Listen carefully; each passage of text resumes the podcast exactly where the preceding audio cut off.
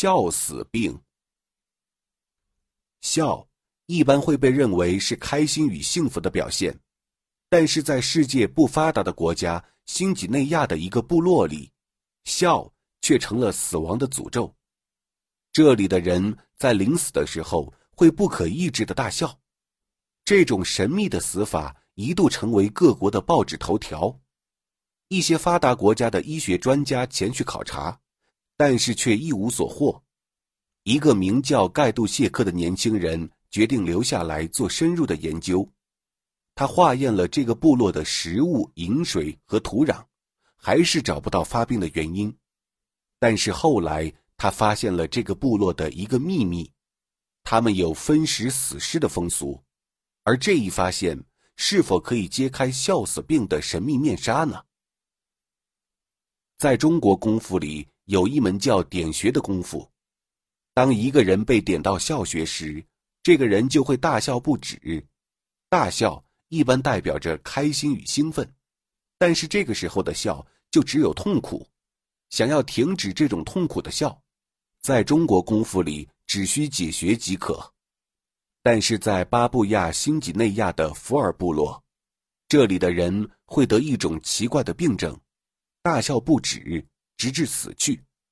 这种病被称之为“笑死病”。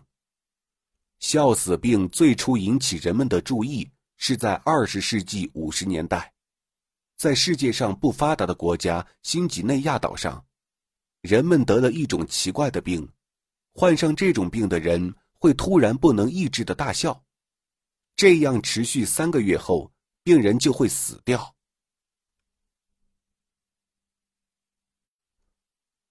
在此之前，人类还没有关于这种疾病的记载，而且这种病又过于诡异，大笑致人于死。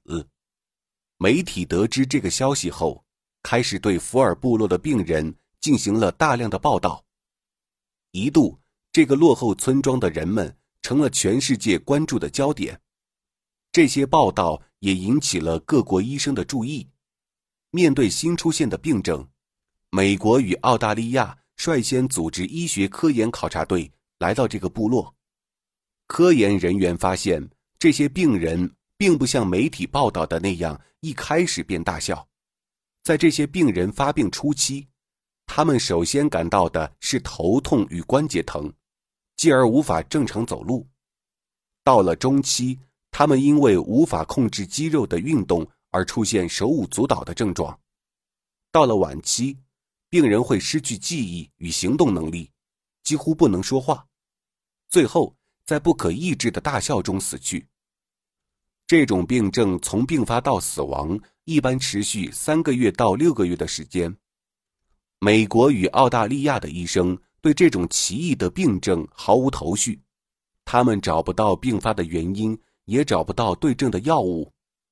待了一个月之后，澳大利亚考察队。便撤离了福尔部落。当记者访问他们的时候，他们只是摇摇头。这是一种奇怪的病症，我们无从知道它是怎么发生的。这还需要更长的时间才能够得到答案。医学专家的回答为这种病蒙上了一层神秘的色彩。人们开始怀疑，笑死病根本不是一种病。或许它是一种古老的诅咒。之后，美国的医学专家也撤离了这个部落，他们对此病也是束手无策，因为这个病症的奇特和怪异，这个部落的人开始认为这是一种神秘的诅咒，他们也不相信现代科学可以解决这个问题。随着部落越来越多的人被下咒，部落首领。举办了许多祭天的活动，但是疾病的蔓延之势并没有得到控制。在医疗考察队撤离的时候，有一位叫丹尼尔·卡尔顿·盖杜谢克的美国医生坚持留了下来。这位1923年出生的医生从小就对人与自然有着强烈的兴趣。16岁时，他考入了罗彻斯特大学医学院。后来，他又在哈佛大学医学院获得了医学博士的学位。一九五二年，二十九岁的盖杜谢克跟随美国医学考察队来到了新几内亚的福尔部落。当所有人对这种病表示无可奈何并准备撤离的时候，盖杜谢克决定留下来。他相信，一种病症的形成绝对是有原因的，而不可能是受到某种不可知力量的诅咒。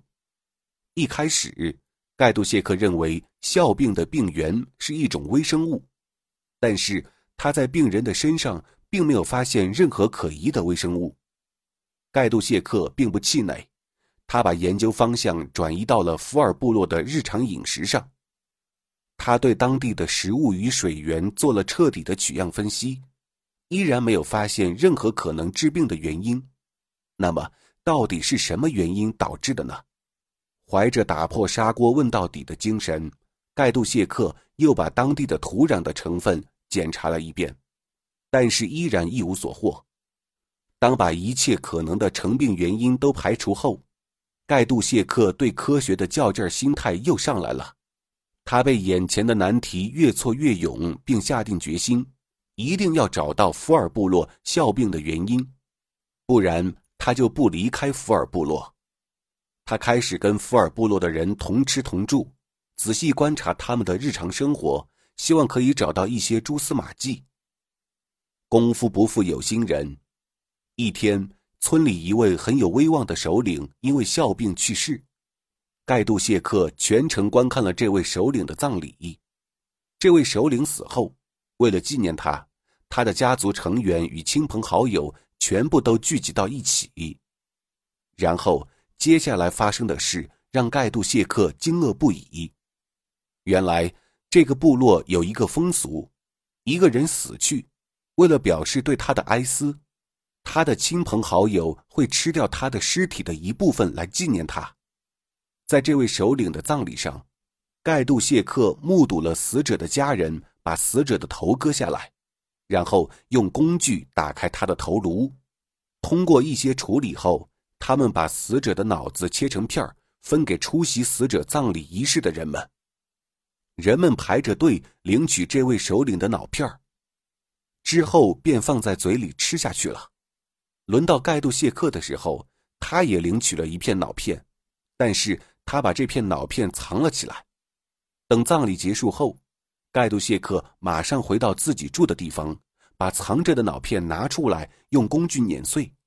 然后用现代工具检测脑片里是否有微生物或者病毒的存在，但是检测结果令盖杜谢克很失望，脑片里面没有什么异常。但是盖杜谢克的直觉告诉他，笑病肯定与这个部落吃人的传统有关系。于是他提取了脑片中的蛋白粒子，移植到一头健康的猩猩身上。接下来的漫长等待中。这头猩猩并没有像盖杜谢克预想的那样发病，盖杜谢克的研究一时陷入了僵局。正在盖杜谢克一筹莫展的时候，那头被移植了蛋白粒子的猩猩发病了。看到这种现象，盖杜谢克兴奋起来，他似乎看到了胜利的曙光。很快，盖杜谢克又选取了一小片笑死病死者的脑子，经过多次过滤后。